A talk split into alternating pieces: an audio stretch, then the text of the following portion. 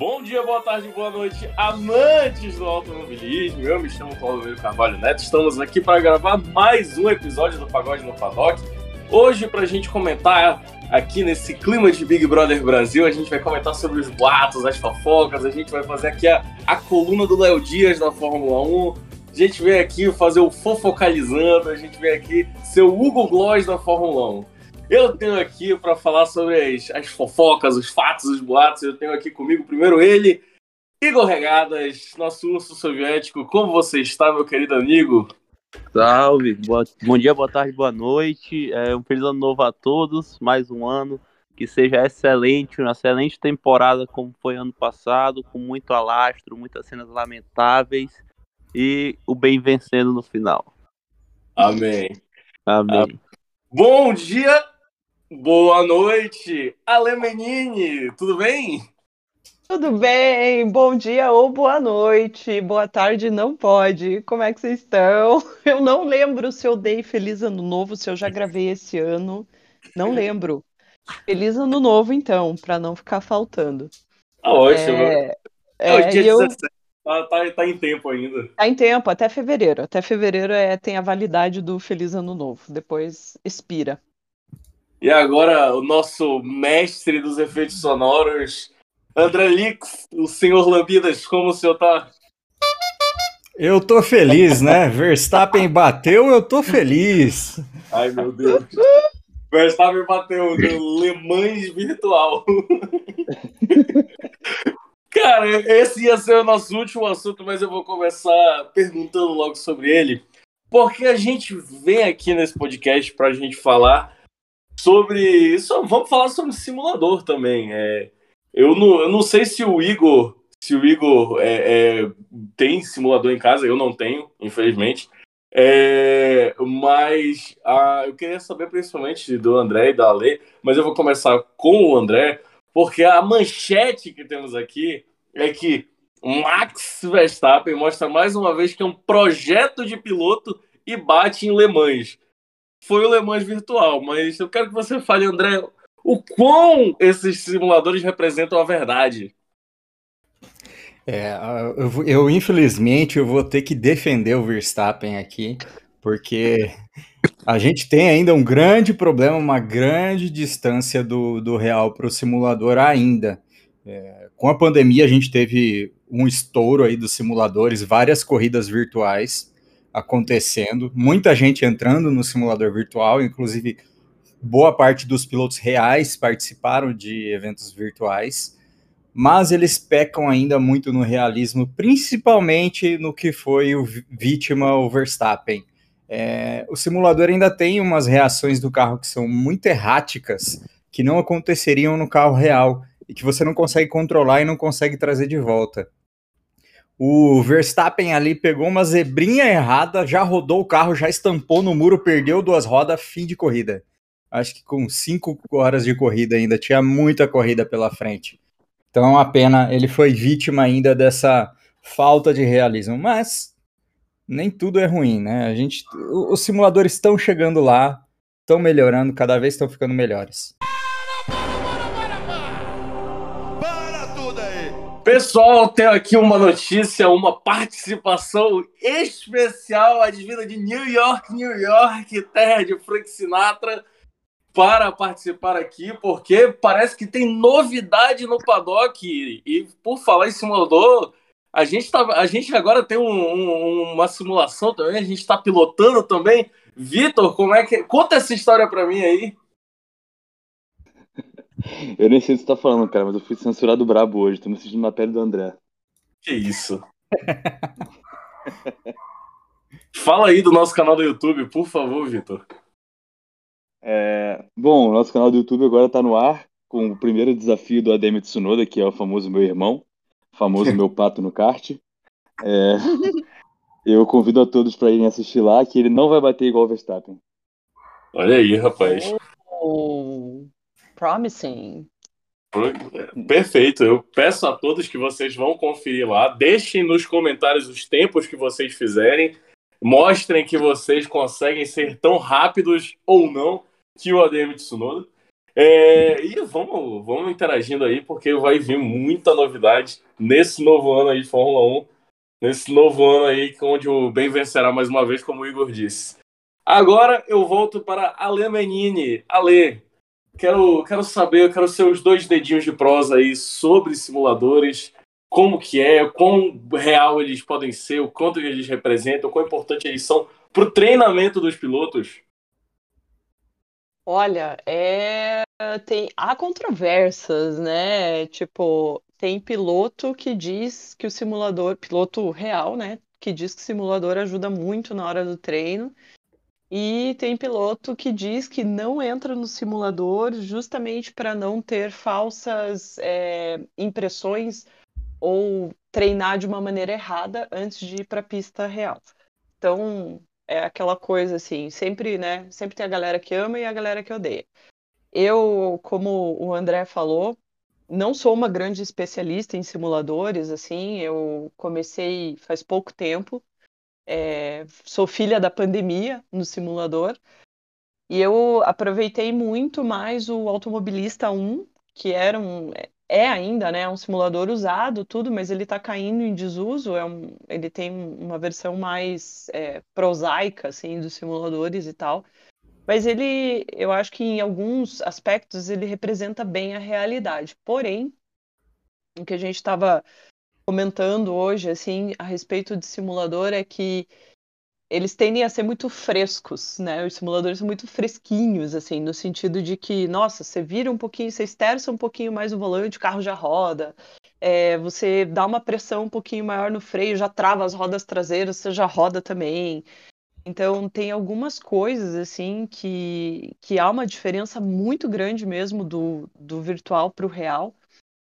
E, e você, você fica assim tentando achar o teu jeito ali é, de pilotar no virtual. O que eu já ouvi de muitos pilotos do virtual é que não é exatamente ser um bom piloto, mas entender como o jogo funciona.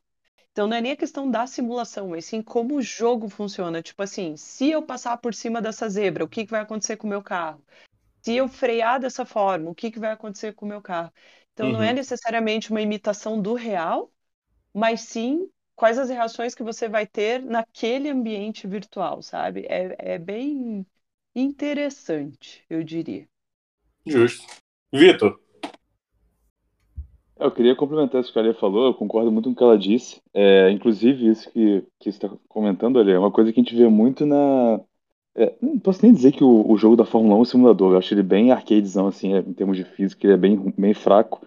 Mas a prova disso que você está falando, é que o jogo é um universo à parte do, da realidade, é que se você olhar o traçado que as, quem corre rápido no, no, no Fórmula 1 é totalmente diferente do, do traçado rápido na vida real.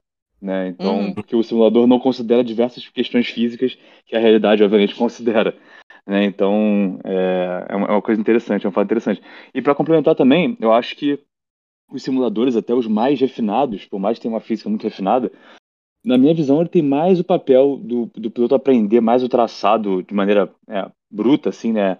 É, as tangências e tudo, e, o, e pegar o flow da pista, do que de fato ele saber onde é que está aquele bump, onde é que está, qual zebra que é alta, qual que não é, qual que ele pode passar, onde é que escorrega, onde é que não escorrega, porque isso só a vida real vai mostrar, né?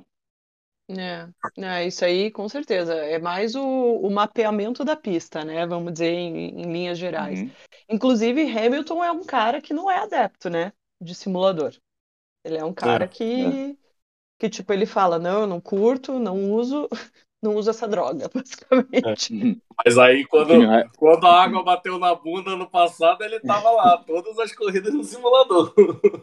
é, então. Mas o Kimi Raikkonen que dizia, né? O Kimi Raikkonen, quando foi lançado o Circuito das Américas lá em Austin, é, todos os pilotos usaram o simulador, menos o Kimi Raikkonen. Ele foi entrevistar ele e perguntar, ah, por que, por que você não usou o simulador, Kimi? Ele falou, se você é um piloto profissional e você não consegue aprender uma pista em três voltas, você está na profissão errada. É, Kimi sendo Kimi. É o louco, hein? Deus! Deus! Ai, cara.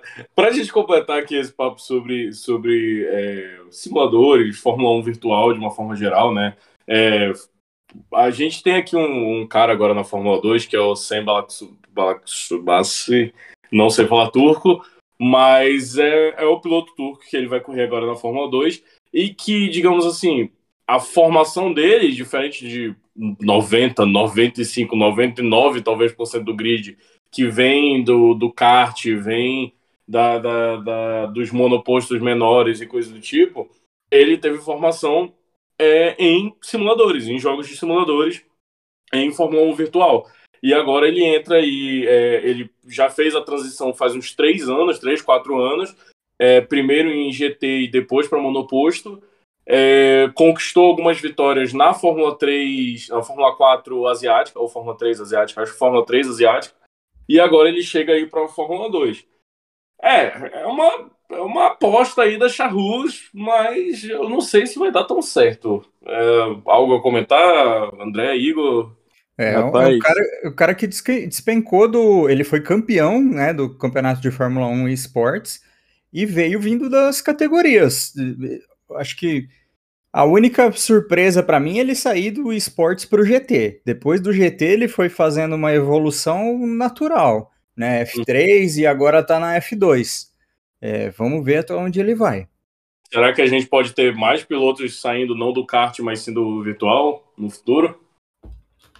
A gente tem muitos pilotos, ele não é o primeiro caso. Eu, ele é o primeiro caso que chega assim numa categoria tão importante quanto a Fórmula 2. Mas a é. gente tem pilotos, em, é, desculpa, vou me, vou me, tem pilotos que foram para Le Mans saindo do virtual. Tinha uhum. inclusive um campeonato da Nissan que premiava o campeão da GT do Gran Turismo Sport.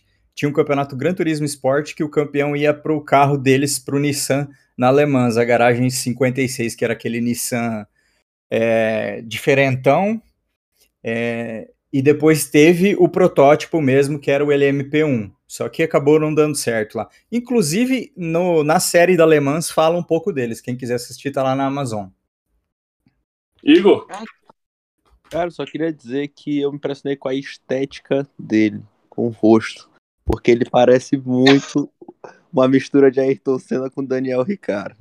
Parece mesmo. Caralho. Muito. Parece muito. muito. É, é, impressionante. Ele é o filho perdido do Senna com o Ricardo, cara. Cara, alguém cruzou é. esse DNA aí, não é possível. É a, é a mistura do Brasil com o Egito. Pô, se, ele, se, ele, se ele for um híbrido de DNA, então ele já sabe porque deu certo. Bora para o próximo assunto aqui. Próximo assunto eu, eu mando diretamente para a Lemenini, que Oi, estava indignada com o senhor Michael Masi. Com razão, eu digo aqui, eu defendo a participante do nosso podcast, indignada com o senhor Michael Masi. Estamos aqui no meio de janeiro ainda tendo que discutir sobre isso, porque o que aquele rapaz fez ali foi um absurdo, foi uma bagunça. E alguns vão dizer que botou um asterisco no título do Max, é uma bagunça sem tamanho, mas também tem é, é, algumas críticas ao Hamilton que aí vai de questão de opinião se são, são merecidas ou não.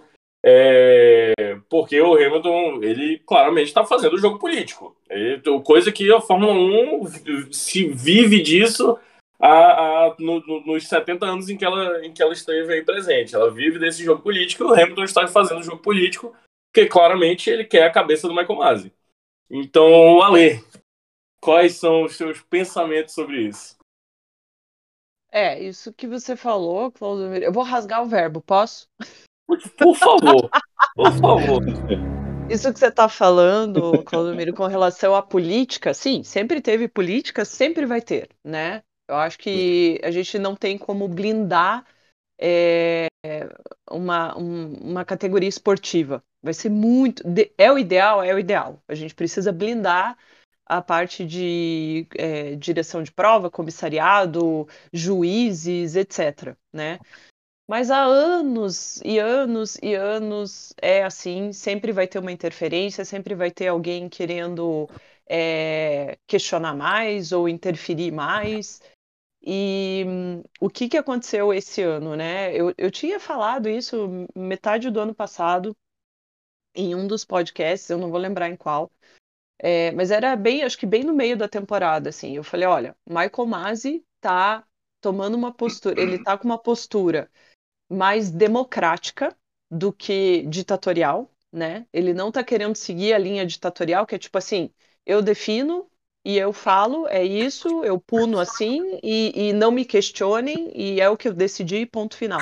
Não, ele estava indo, tipo, ah, mas o que, que, vocês acham? Será que eu faço assim ou será que eu faço assado? Ele ficava é, consultando demais as equipes, consultando demais os diretores, escutando. Eu acho que ele ficou escutando demais as vozes de fora. E ele esqueceu. As vozes políticas, as vozes políticas, né? Exato, ele esqueceu do, da posição dele enquanto diretor de prova, direção de prova. Ele dá a direção. Essa é a responsabilidade dele. Se ele achou que aquilo era demais para ele, que ele precisava consultar a, justo a galera que estava envolvida nos fatos, ele estava muito errado. Ele tinha que ter ali um braço direito, uma ou duas pessoas que fossem da confiança, que tivessem know-how, né? Primeiro de tudo, que tivessem know-how e imparcialidade para analisar os fatos junto com ele ali na sala de comissariado. E não pegar diretor da equipe tal, chefe da equipe blá blá blá, o conselheiro da equipe não sei das quantas, ai, vem aqui, vamos conversar. Não, minha gente, não dá. O máximo que você faz é, quando você tem um incidente, né, envolvendo dois pilotos, três pilotos, sei lá, é, o comissariado analisa, eles passam o fato, é, muitas vezes eles passam o fato para o diretor de prova, quando há um impasse, o diretor de prova é o voto de Minerva, tá? Quando tem impasse entre os comissários. É, tô falando isso do meu, do alto do meu conhecimento de estagiária da CBA. Mas é, o, o, diretor de prova, ele vai ser o voto de Minerva. E aí, uhum. o que, que os comissários fazem? Os comissários, antes de, de bater o martelo, muitas vezes a decisão já está praticamente tomada, tá? Mas eles chamam os pilotos na sala de comissariado e eles querem ouvir uh, os, os lados. Quer ouvir? Ô, piloto, o que, que, que, que aconteceu nesse incidente? Daí o piloto A fala, depois ele chama um piloto B não ninguém se encontra na sala de comissariado, não vai chefe de equipe, o chefe de equipe não aparece lá, é o piloto, é o piloto narrando o que aconteceu. Pega a câmera on-board, analisa a câmera on-board, e daí você toma a decisão, aplica a punição. Ah, o piloto vem reclamar, vai pedir recurso? Cara, é direito dele. Reclama, pede recurso, tem todas as vias legais para fazer isso. Agora, ficar com esse papo, Deus que me perdoe, mas tipo, ficar com esse papo, ah, eu só volto para a Fórmula 1 se o diretor de prova sair, eu acho assim, uma falta de humildade muito grande, porque é se colocar como mais importante e mais imprescindível, imprescindível, oh, desculpa, do que o próprio, do que a própria direção, independente de quem é o diretor, ok? Do que uhum. a própria direção de prova. E eu falei para vocês e torno a falar enquanto a Fórmula 1 estava rolando, temporada do ano passado, os, chefes de equipe estavam cada um puxando o Masi para um lado.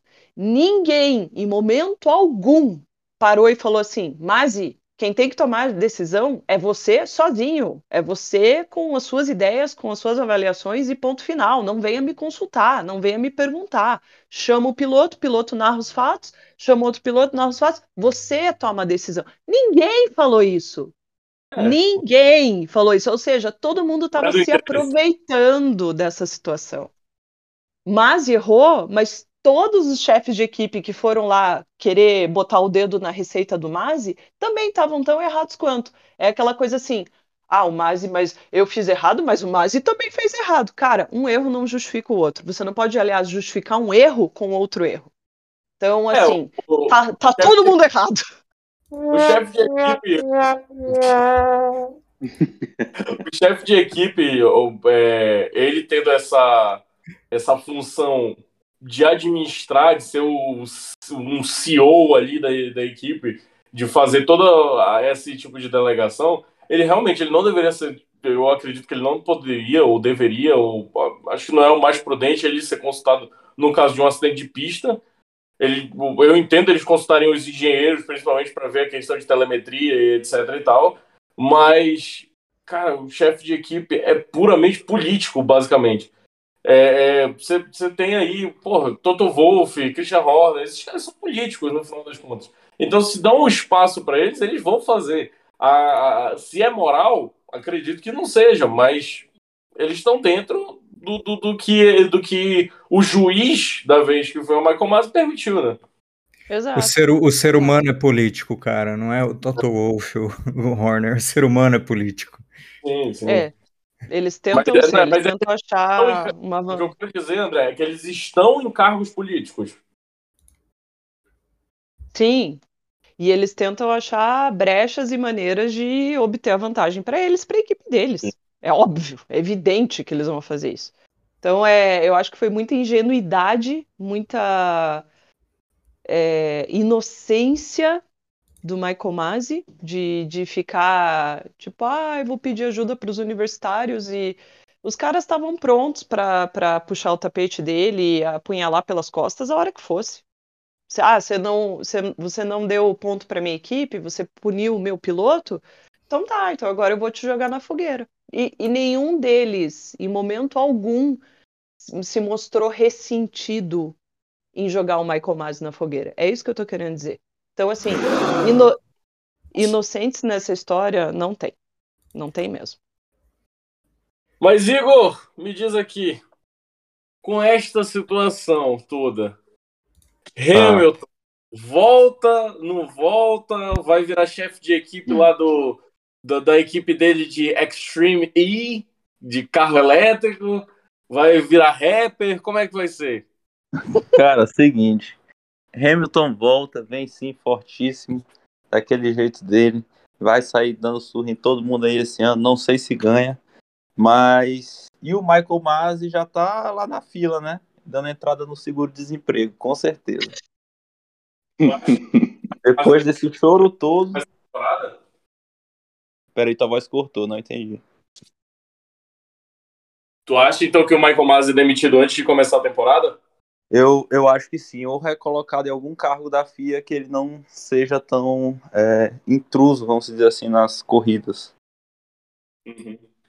É, eu também eu concordo com isso. Eu, eu tenho a minha teoria e até uma das minhas bold predictions, que a gente vai ter um episódio de bold prediction, é, mas eu já lanço a mão de uma delas.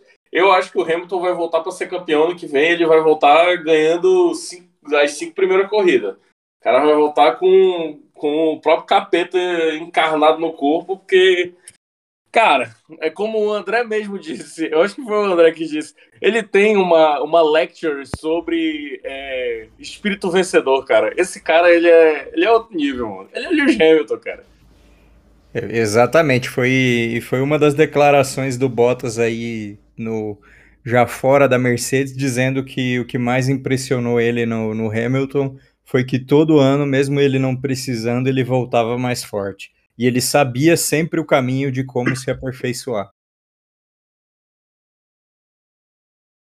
Rapaz, vocês viram a foto do Bottas dando estrelinha na praia? Que coisa horrível, meu Deus do céu. Você virou desafio? Pior que a bunda, velho. Mano, Foi um pelo des- amor de Deus, eu tive pesadelos com isso. Foi um desafio da. Desafio da estrelinha, porque eu vi o Grosjean virando estrelinha também. Não, o Bottas deu estrelinha nu. Numa Ui! praia de nudismo. Não! Com, Sim, com foto o- frontal. Frontal, mano. Meu Deus! Sim, Ale, O- o- infelizmente nós vimos isso. Eu não quero ver! Eu não quero ver. Que O coisa Bottas- horrorosa, o meu Deus do a céu. gente O achando que- e a gente achando- bunda dele. E a gente achando que não podia. E a gente achando que não podia piorar da, daquela sauninha no, no Drive to Survive, né? Não é, É. Aquela, cara. sauna, aquela sauninha com toalhinha já era, já era péssimo. Agora que Cara, eu acho que aí, eu- porra. O Bottas, o Bottas em janeiro, ele fica sem saber o que fazer. Ele fica pensando, porra, chega sábado, eu não tenho, eu não tenho um, um qualify pra ganhar, eu não tenho um treino pra, pra dar volta rápida. Aí ele começa ele despiroca, assim, e fica, entra em parafuso mesmo. Peraí, você falou Engajamento pro Instagram, meu primo. Como é que é? Engajamento pro Instagram, meu primo. É sobre isso. Mandou, mandou nude. Afinal, ele ganhou o prêmio de me- melhor TikToker, né? Então, É, é isso é- essa é a profissão dele. É isso, TikToker. é isso. Pô, TikTok Eu tá preciso- valendo mais.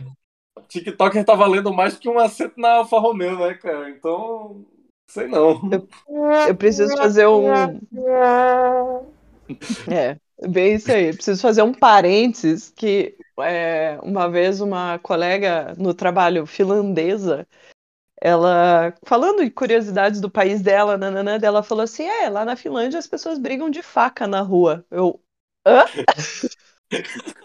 Que É isso, ponto. cara. Terminou o parênteses. Acho que você já consegue entender. Ah, saudável, saudável. Eu diria que Ah. saudável. É, bem, a, a estatística mostra que briga de faca forma campeão mundial, então. Porque, pessoal, a gente. Esse é um episódio mais curtinho, a gente vai chegando ao fim. A gente tem muita coisa para trazer para vocês. Nesse, em janeiro eu garanto para vocês que vai ser muita galhofa, mas ali por fevereiro a gente promete que a gente vai falar um pouquinho, um pouquinho mais sério já sobre as nossas expectativas, predictions e como que tá cada carro, que a gente vai começar a ter os testes também, testes em, na Espanha, testes no Bahrein, e aí a gente vai fazendo essas análises até chegar o grande dia lá no final de março, no meio de março, né? É, para a gente ter a estreia da temporada. Vitor, alguma consideração final? Ah, eu tinha alguma coisa pra falar, mas aí acabou que entrou no assunto e eu esqueci porque eu sou disléxico. Perfeitamente. Coma, coma um cachorro quente aí por nós, aproveite Nova York. Com Você, certeza. porra, tá, tá mal demais, tá mal demais. André, Ele pois tá não. congelando.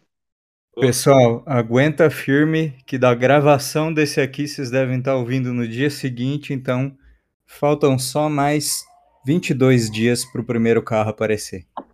Aê! É o primeiro carro?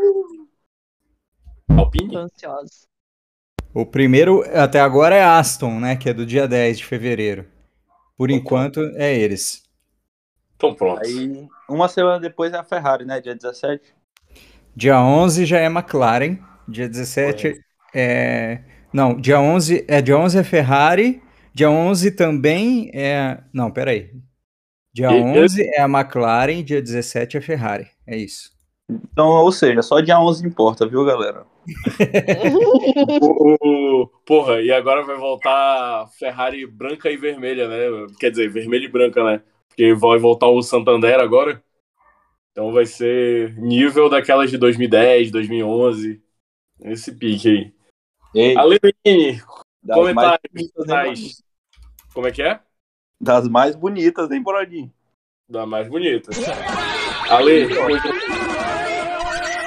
É, eu, ai, cara, eu tô ansiosa. Vocês estão ansiosos pra ver esses carros novos? Ô, louco!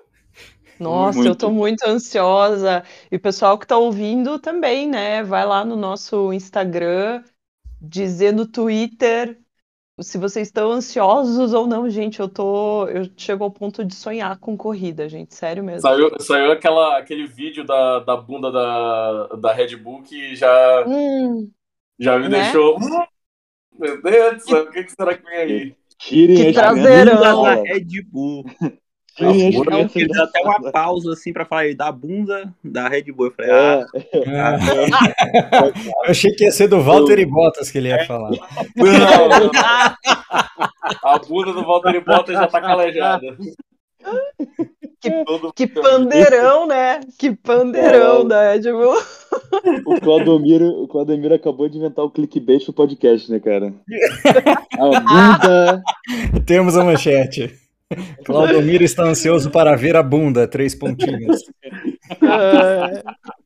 Eu sou, mais, eu sou mais do pandeiro, eu sou mais do pandeiro. É o pandeirão desses carros.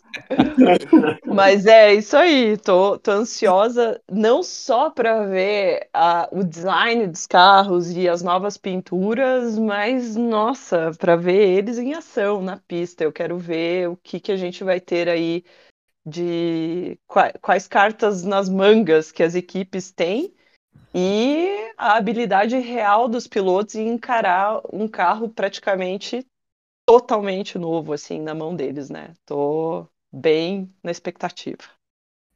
Também, também. Igor, você, meu querido, finaliza este podcast. ah, aguardem essa temporada. estávamos fazendo os, os, as pautas, os temas. Estão incríveis esse início para você chegar já com todo o alastro carregado para a próxima temporada. E também é, acompanha a nossa re retrospectiva, que vai ter também aqui no podcast. Acredito que vai ser um episódio especial. Vai ter, vai ter. Vamos ter a nossa retrospectiva com um formato, formato inovador, digamos assim. Pessoal, hum. muito obrigado pela, pela participação de todos. Agradeço muito. Sigam o Pagode no Paddock no Instagram, no YouTube, no Twitter, arroba Pagode no Paddock. Só procurar lá que acha a gente. Vamos continuar esse pagode em frente, porque a temporada está chegando. E não, esqueçam, e não esqueçam, hein? O setor R é nosso. Não esqueçam que estaremos no setor R no final do ano. Um Bora beijo para todos e tchau. Tchau, tchau. Valeu. Valeu, galera. Tchau, tchau.